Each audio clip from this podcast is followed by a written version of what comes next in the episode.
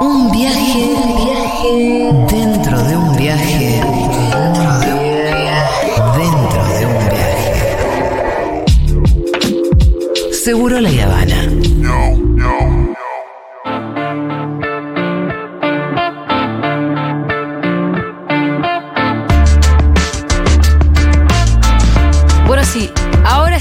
Último capítulo Ahora sí, Juli. de la saga. de la saga La historia del movimiento villero por Pitu Salvatierra. Es el último capítulo porque estamos en qué tiempo histórico. Y estamos terminando el gobierno de Cristina Fernández de Kirchner, llegando al 2015. En el último capítulo llegamos hasta el 2015. Eh, y Al bueno, Pito le había parecido como que se había quedado corto con. eh, sí, y sigo pensando lo la- mismo. de cómo transmitió la, la transformación hasta 2015 y el otro día se tomó una vez más para hacerlo. Yo creo que quedó muy claro, sí. Bueno, no, ah, para mí decirle que fue un placer poder hacer esta columna, que Sí. investigar, eh, recopilar información, compaginar esa información, porque estaba media en por parte, había momentos históricos o años en donde había muy poca información de lo que había pasado dentro de las villas y la organización y bueno, en el camino fui aprendiendo mucho de mi propia historia, de la historia de lucha que me parió como militante, como dirigente, eh, y fui aprendiendo esto, investigar, a investigar, a entender eh, tiempos históricos, a compaginar esta información. Fue un gran aprendizaje, espero que le haya gustado a la audiencia. Yo siento que salió bastante bien, excepto en ese momento que no- creo que me costó bastante explicar lo que implicó el gobierno de Néstor y de Cristina para los sectores populares. Más, ahí me, me- me empecé a enredar en algunos capítulos, me repito mucho. Me repito porque me da vergüenza escucharme. Entonces, como me da vergüenza escucharme, eh, me di cuenta que hay un capítulo Pero no que me repito bastante. que te repitas porque hay que achacar con las. Pero dentro de todo creo que salió bastante digno para hacer mi primera experiencia en esto. Así que les agradezco que hayan escuchado con tanto respeto. Estamos, como decíamos, llegando al final del gobierno de, Cristina Fernández de Kirchner, llegando a 2015. La verdad que, como veníamos explicando en los capítulos anteriores, tanto el gobierno de Néstor y de Cristina fueron gobiernos favorables para los trabajadores, los sectores populares, de crecimiento económico, de crecimiento de los ingresos, de ubicar el salario real en dólares como el más alto de la región. Eso hizo que la bonanza económica que hubo durante por lo menos 10 de esos 12 años generó muchas transformaciones en la sociedad argentina.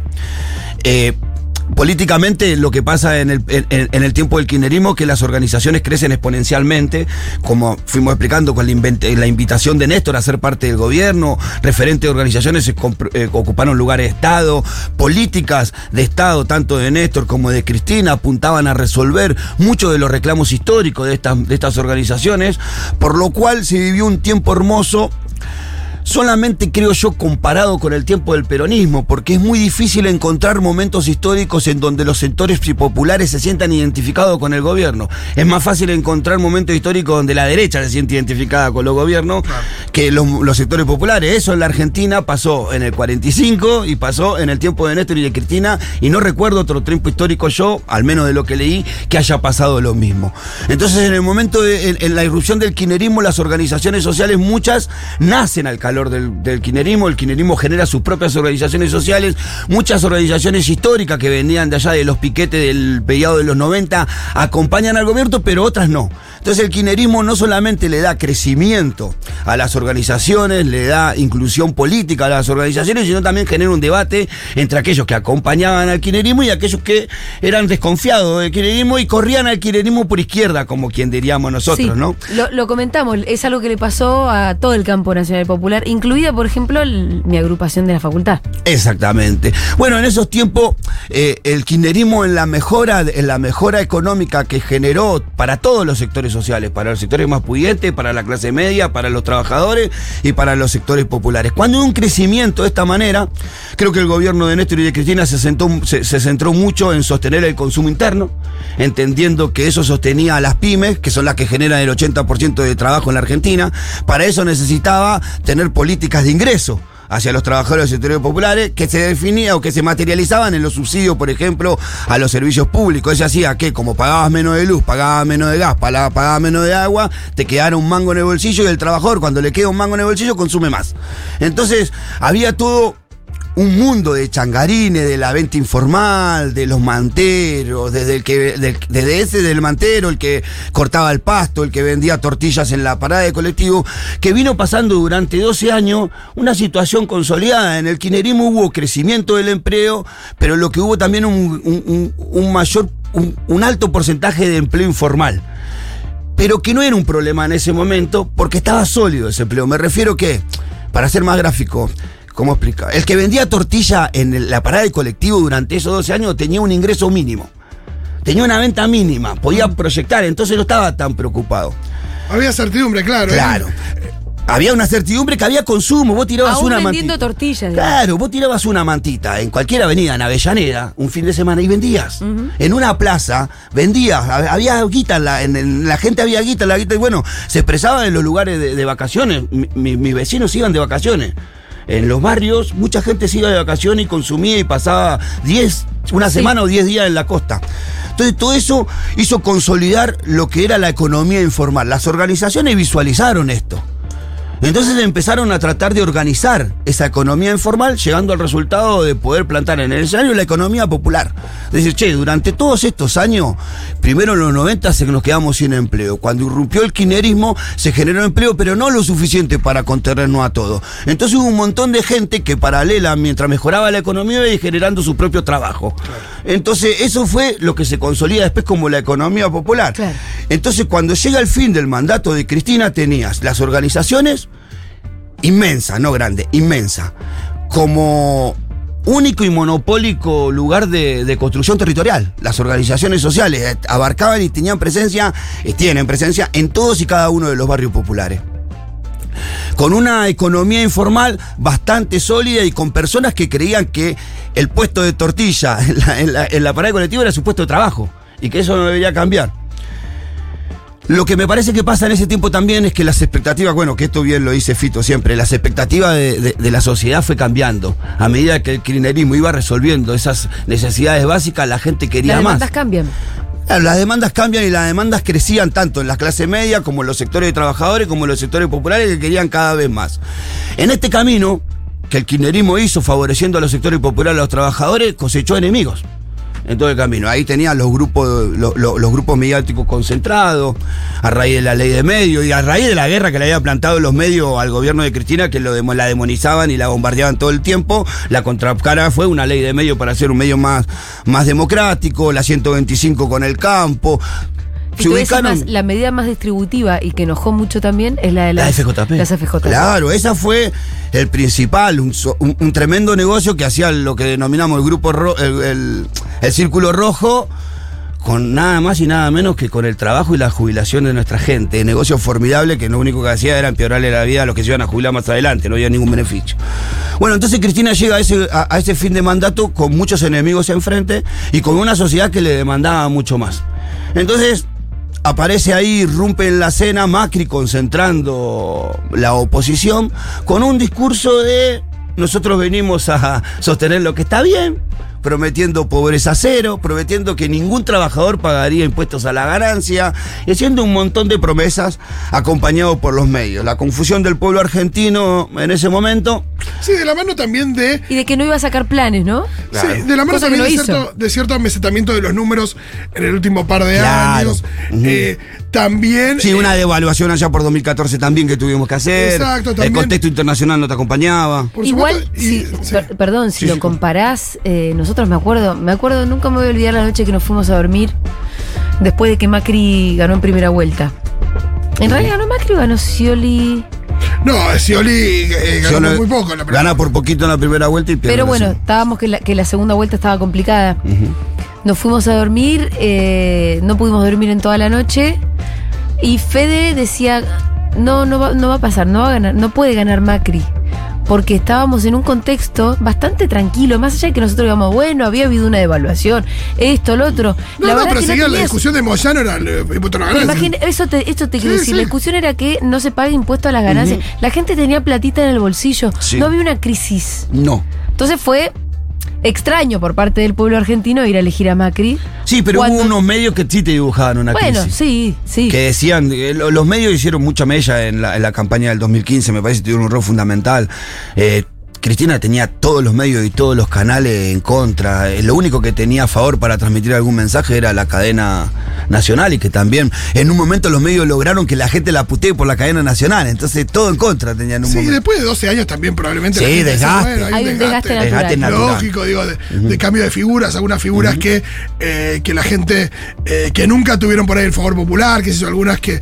Y después eh, lo demonizado de, de gran parte de- del espectro, no sé.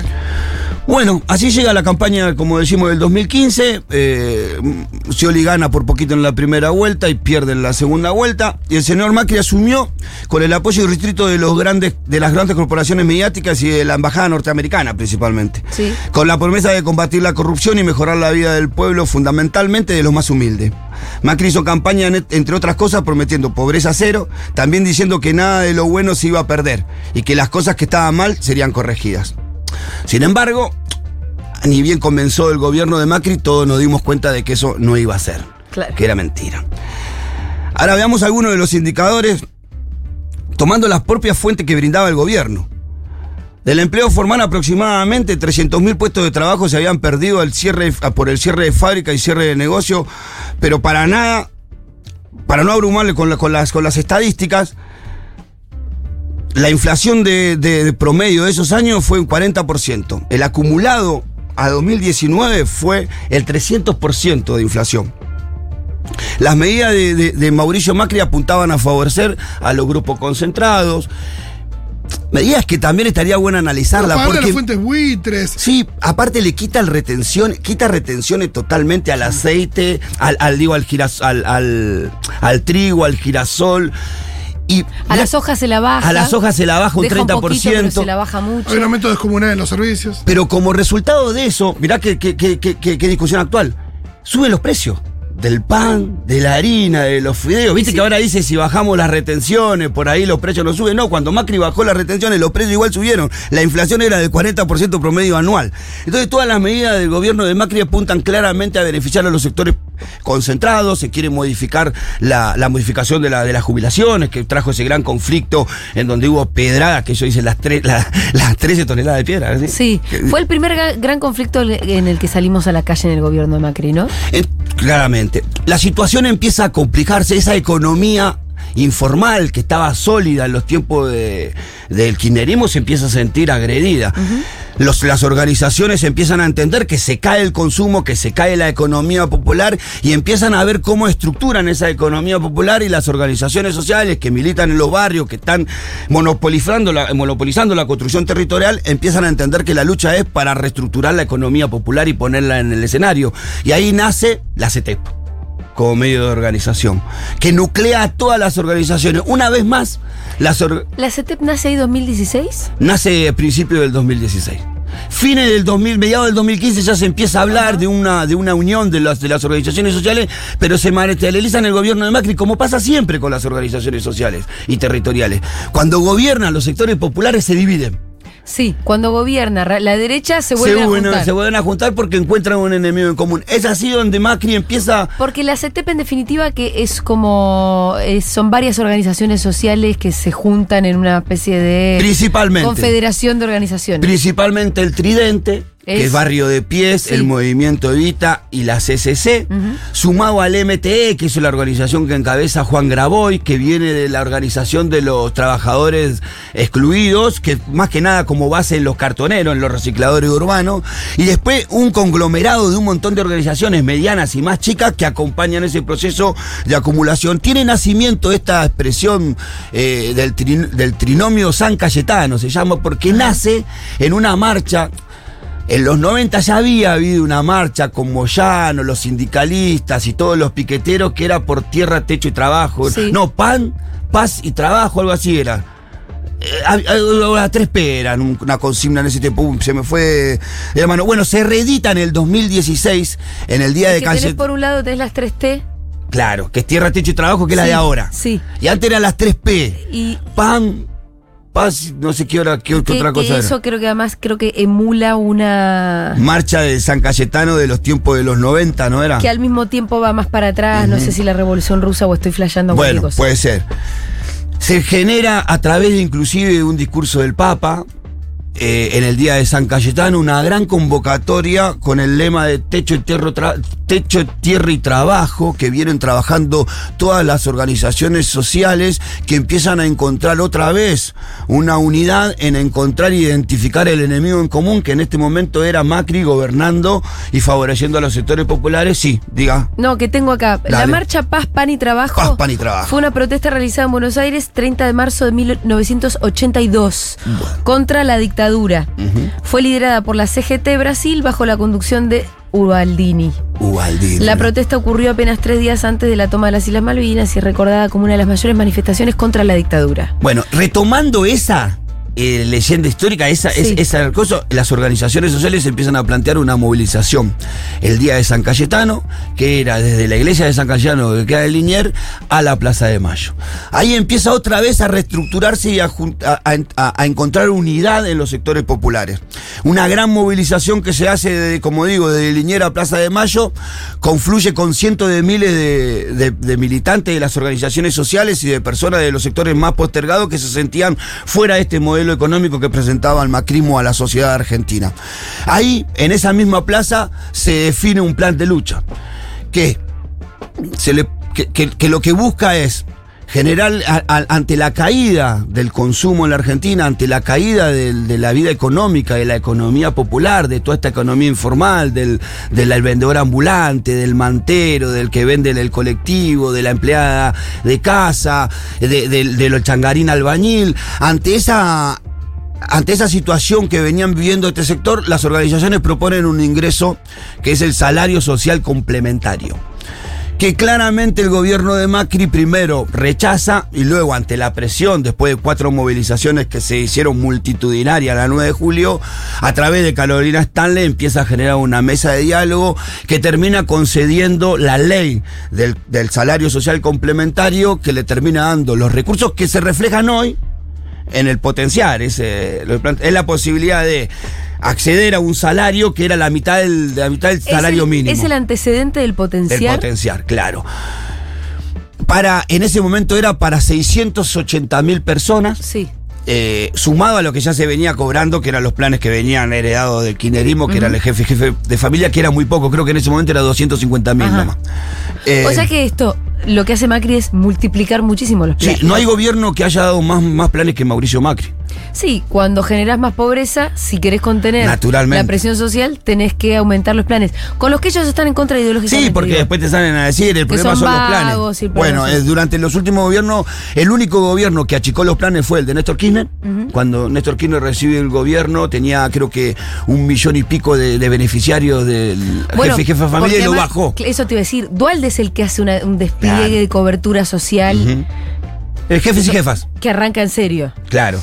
Lo hereda Néstor y Néstor lo que hace con la mejorando el ingreso al empleo, la gente deja de cobrar el, el jefe y jefe de familia y empieza a trabajar. Bueno, fue el único gobierno de la, de la modernidad que bajó los planes. Después cuando vino Macri, lo subió y salimos del gobierno de Macri con creo que 380 mil planes más de los que se había entrado al, al gobierno de Macri. Bueno, esta política le da, est- est- este logro le da una estructuración a las organizaciones sociales, las reúnen dentro de la CETEP y empiezan a discutir por primera vez en la historia la sindicalización de la economía popular. Es así que las organizaciones del territorio, junto a los delegados barriales, empiezan a discutir la, pos- la posibilidad de formar la UTEP, Sí. es el Sindicato Único de Trabajadores de la Economía Popular.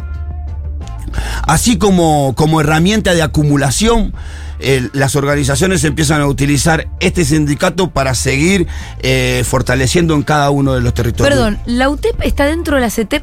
La UTEP es la, la- Es el sindicato de la CETEP. de la CITEP, claro. Perfecto. Ya nadie habla tanto de la CITEP, todos hablan de la UTEP. Pero la CETEP es la Confederación de las Organizaciones, este tridente del que vos hablabas. Más otra organización. Y otra más. Y la UTEP es el sindicato. El sindicato ellos, que Ok.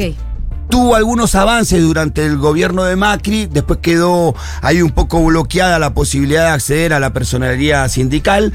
En el gobierno de, de Alberto los primeros seis meses se avanzó un poquito, pero no se terminó de concretar, todavía es una O sea que lucha... UTEP todavía no tiene personería. No, es una lucha que todavía las organizaciones tienen, siguen dando. Bueno, durante el gobierno de Mauricio Macri las cosas no cambiaron, eh, hubo tarifazos, la situación económica cada vez fue más complicado, como decíamos, la inflación fue de un 300% en esos cuatro años. Los sectores, eh, el salario que había recibido, que era un salario en dólares más alto de la región, terminó siendo el más bajo a través de la devaluación que hizo Prat Gay al principio cuando eh, dejó, li- li- liberó el dólar, liberó el cepo el dólar y dijo, bueno, vayamos a un dólar de 14 porque la economía ya funciona ahí, eso hizo una escapada, una escapada inflacionaria que fue tremenda y que nunca pudo controlar el gobierno de Macri, aún imple- imple- implementando, y esto es importante, aún implementando todas las recetas económicas liberales para controlar la inflación. No se Emisión controló. cero, Su- se descontroló, de hecho. todo lo que dicen los libritos de los liberales económicos que hay que hacer para controlar eso, lo hizo Macri y no controló nada. A medida que avanzaba el gobierno de, de- de Mauricio Macri, las organizaciones se consolidaban mucho más en la representatividad social, el, con la conflictividad cada vez aumentaba más, habiendo eh, movilizaciones como vimos a Plaza de Mayo que acumulaban a todos los sectores sindicales, de organizaciones sociales, de izquierda, todos ellos en la Plaza de Mayo en contra de este gobierno de Mauricio Macri. La verdad que como como saldo del gobierno de Macri, yo creo que queda eso, un gobierno liberal que logró acumular y unificar otra vez los sectores populares para combatir eh, a un gobierno liberal que venía otra vez a avasallar los derechos eh, de todos y todas. Llega el gobierno, llega finalizando el gobierno de Macri, eh, tenemos la alegría de decir que fue el primer presidente democrático que no reelige. Eh, claramente el gobierno fue un desastre, un desastre. Y da paso al gobierno de Alberto Fernández de. Kirchner, con todas las expectativas y esperanzas que ello implicó a los sectores populares, a los trabajadores de nuestra patria, a todos aquellos que nos consideramos parte del campo nacional y popular. Luego lo que sabemos, ¿no? Yo no quisiera hacer una caracterización del gobierno de Alberto Fernández porque me parece que está en curso, le tocó bailar con la más fea, con una pandemia, con una guerra y todavía le quedan dos años y quizás el, quizás el año que viene podamos sumarle un capítulo a la historia de los movimientos villeros de qué pasó con Alberto Fernández. Sí. Pero hasta acá, hasta acá lo que ha pasado en la historia de los movimientos villeros y de las villas en su conjunto fue que desde la nada misma, ya por los años 30, cuando llegaron los primeros migrantes de los países limítrofes y del interior del país y de Europa a asentarse en los playones de Constitución y de los terrenos que están cerca de San Martín y toda esa zona, asentando las primeras villas, hasta la actualidad, los villeros y los sectores populares han pasado por distintos gobiernos, por momentos duros, por momentos de esperanza y por momentos de tristeza. Pero lo que siempre han logrado y han conseguido es sostener su organización, siempre han logrado imponer su propia organización y convencido de eso han logrado a través de esa organización encontrar la salida de los momentos más oscuros. Fue así que a través de la organización se pudo salir de la dictadura militar y reconstruir la, la militancia, la militancia y la dirigencia villera que fue diezmada en esos tiempos. Fue así que también se pudo recomponer la, la- la situación social después del neoliberalismo de Menem y de la Rúa. Y fue así como eh, también las organizaciones sociales encontraron un rumbo en el gobierno de Macri. Y será así como seguirán replicando las organizaciones territoriales para darle un mejor sentido a la construcción barrial. ¡Bravo! ¡Bravo! Gracias. Gran final. No, al final Gran es cuando, final. el, el final es cuando un dirigente de los barrios eh, se haga cargo de la situación. Bien, Pitu, excelente. Así se termina entonces la saga de la historia del movimiento villero. Está todo en Spotify. Ustedes lo pueden encontrar como la historia del movimiento villero. Eh, Seguro La Habana. de Seguro La Habana. Si es que quieren arrancar del capítulo 1, les recomiendo mucho que, que hagan todo ese repaso. Ya alguien lo, te va a chorear para hacer un trabajo para la facultad, ya te Sí, digo, ¿eh? seguro. Pero bueno, está- Hay muchos oyentes que hicieron eh, la, la playlist y me lo mandaron. Estaba para ustedes para servirles. Bueno, muy bien, se termina. Bueno.